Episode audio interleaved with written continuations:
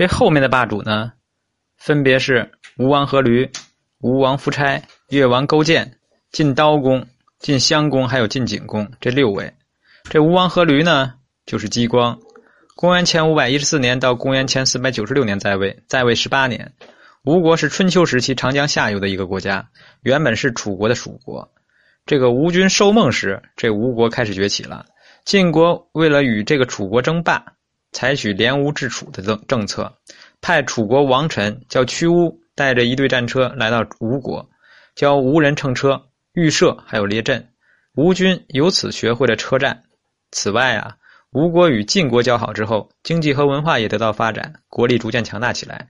于是呢，这吴军收孟，慢慢萌生了走出国门的意图，自号吴王，打算与南方大国楚国在疆场上是一试身手。公元前五百八十四年。吴军新编水陆大军齐出，一举攻下了楚国的淮河重镇周来。此后近七十年间，双方发生过十次大规模战争，几乎成了世仇。在这十次战争中啊，吴军全胜六次，楚军全胜一次，互有胜负三次。公元前五百一十五年，吴国公子光夺得吴国的王位，称吴王阖闾。阖闾继位之后呢，立志称霸天下。具有政治胆识的阖闾大力搜罗人才，采纳良策，听取民生。楚国的王臣伍子胥辅佐阖闾，阖闾呢采取伍子胥提出的强吴建议，他修建城郭，设置守备，积聚粮食，充实兵库，为称霸诸侯做准备。经过几年努力，吴国不断发展壮大，百姓丰衣足食，乐于为国家献身了。为了给楚国点颜色看，他一举灭亡了楚国的附庸徐国。楚国对此表示很无奈，眼睁睁的看着他在徐国称王。有了强大的经济实力，阖闾呢开始整军精武，把重点转向军事上的发展。他任用伍子胥帮他训练吴国的士卒，以适应与中原的诸侯这个作战；又重用军事家孙武，提高战术素养，加紧制作锋利的宝剑，以供战争之用。一切准备就绪，阖闾呢首先把矛头指向了强大的楚国。公元前五百零六年，吴国联合唐蔡两国。对楚国大举进攻，楚军瓦解败退，主帅令尹子长呢狼狈逃窜，吴军大获全胜。又经过几次战斗，进入楚国的都城郢城，楚昭王惊慌出逃，后在秦哀公的帮助下才重返国都。战胜楚国之后，阖闾的锋芒转向越国，开始对越攻占。公元前四百九十六年，这个吴越两国交战的时候呢，阖闾不幸被越军射来的箭击中，受伤而死。这就是一代霸主吴王阖闾。那下一位呢是越王勾践。越王勾践呢是四姓，越氏，名勾践。公元前四百九十六年到公元前四百六十五年在位，在位三十一年。越王允常之子，是春秋时代的最后一位霸主，著名的政治家和军事家。周敬王二十四年，也就是公元前四百九十六年，这个越王允常呢死了，勾践继位。由于他的父亲允常不肯帮助吴国攻打楚国，又支持阖闾的弟弟叫夫盖自立，两家结下了仇怨。吴王阖闾趁丧趁越国丧乱之际呢，兴兵伐越，勾践起兵抵抗，吴军战败。这个阖闾受箭伤，死于回国的途中。他的儿子夫差继位，夫差呢时时不忘杀父之仇，用两年多的时间练兵，在公元前四百九十四年的时候。这个吴越在夫交之战中，勾践一败涂地，被困在会稽山上。打了败仗的勾践听取臣下大夫文仲、范蠡的意见，答应这个谦卑的向吴国求和，等待时机再图大业。大夫文仲呢，通过吴臣太宰这个伯喜，说服吴王接受了越国的求和。勾践夫妇入吴为奴。勾践抵达吴都，这个夫差呢，有意羞辱他。要他住在阖闾坟前的一个小石屋里守坟喂马，有时骑马出门，还故意要他牵马在国人面前走过。勾践是忍辱负重，小心的伺候着夫差，做到百依百顺，胜过夫差手下的仆役。夫差生病的时候，勾践也去问候，还掀开这个马桶盖观察夫差刚拉下的大便，了解夫差的病情。时间就这样过了三年，由于勾践尽心的服侍。再加上吴太宰伯喜不时接受越国大夫文仲派人送来的礼物，在夫差面前不断为勾践说好话，使夫差认为勾践已经真心诚服了，决定呢放勾践夫妇和范蠡回国。勾践回到越国之后，卧薪尝胆，励精图治。周敬王四十二年，也就是公元前四百七十八年，吴国多年灾荒，又遇到大旱，仓廪空虚，百姓饥饿。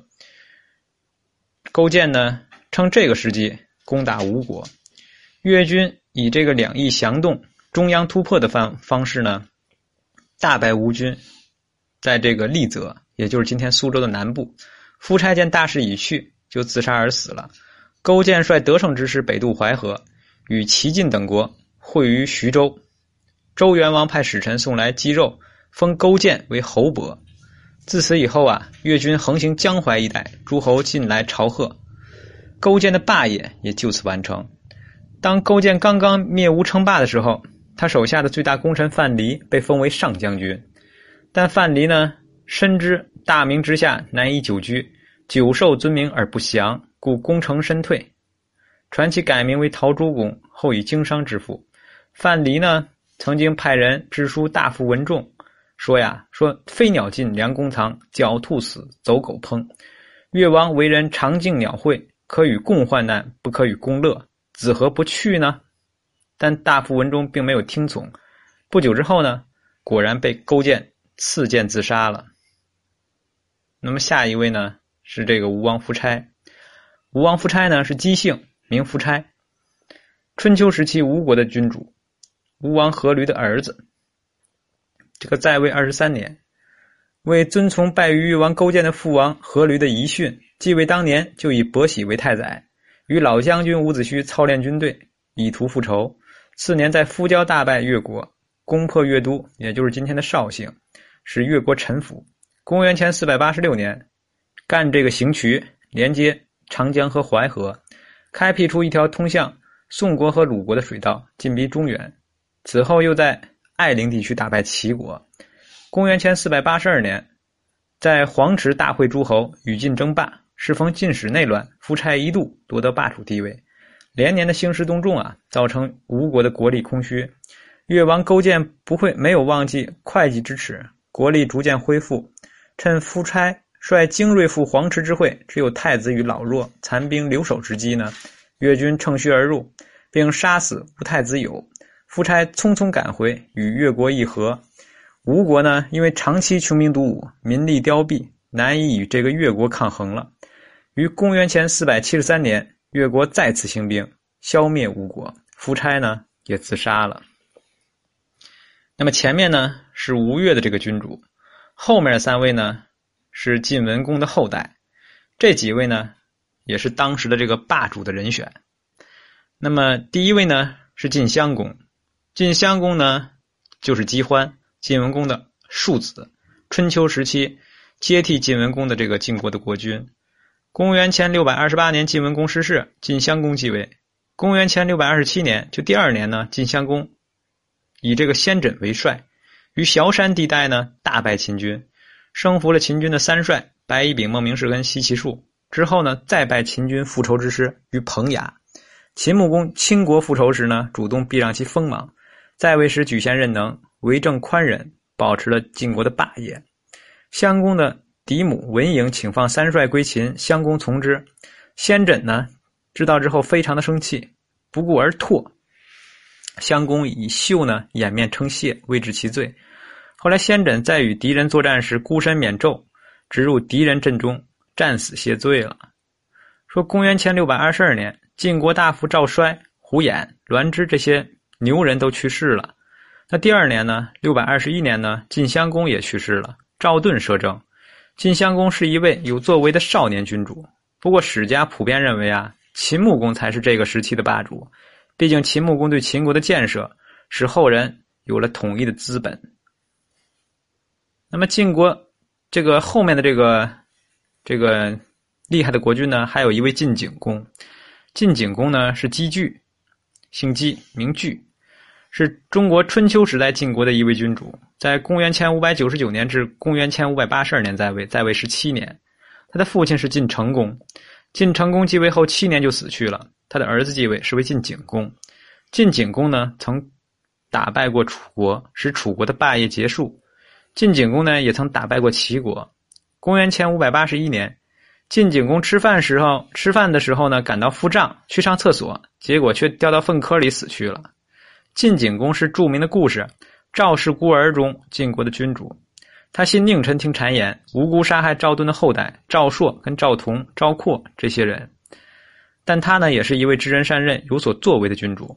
由他设立的六卿制度，为后来晋国的分裂打下了基础。晋景公是一位有大功和大过的历史人物，与同时期的楚庄王相比呢，略显逊色，大概和吴王的夫差是同一级别。那最后一位晋国的霸主呢，是晋刀公。晋刀公在位，在位呢，这个一共活了二十九岁，十五岁这个继位，这个在位呢十四年。这个晋刀公呢。叫姬周，他的祖父这个桓叔杰是晋襄公的小儿子。这个刀公虽然年幼啊，自登基那一刻起，就显示出与年龄完全不相符的成熟。他任用魏抽之子魏将为中军司马，掌管军阀。这个魏将呢，执法严明，不阿权贵，协助晋刀公改革内政，惩乱任贤，整顿内政，推行法治和军事改革，同时调整了对外的政策，推行结好戎狄的策略。使魏将北和戎狄，稳定后方，连宋纳吴，携齐扶郑，疲楚伐秦。在执政的这个十四年里面，九合诸侯，将晋国地位再次推向巅峰，一时之间又称霸于整个中原。楚庄王去世之后，到吴王阖闾崛起的这几十年之间呢，基本上没有哪一个国君国君呢能够独领风骚。但晋刀公堪称这一时期的佼佼者。说常言道：“打江山难，坐江山更难。”他虽并非晋国霸业的缔造者，却是霸业的再造者。所谓守成，根本不是世人想象的那么简单。遗憾的是啊，他在晋国霸业的巅峰之时猝然离世了。终其一生，可以说，他成功的让日益衰落的晋国霸业再度起死回生。这个就是春秋时期的几位霸主，一共是八到十位。完。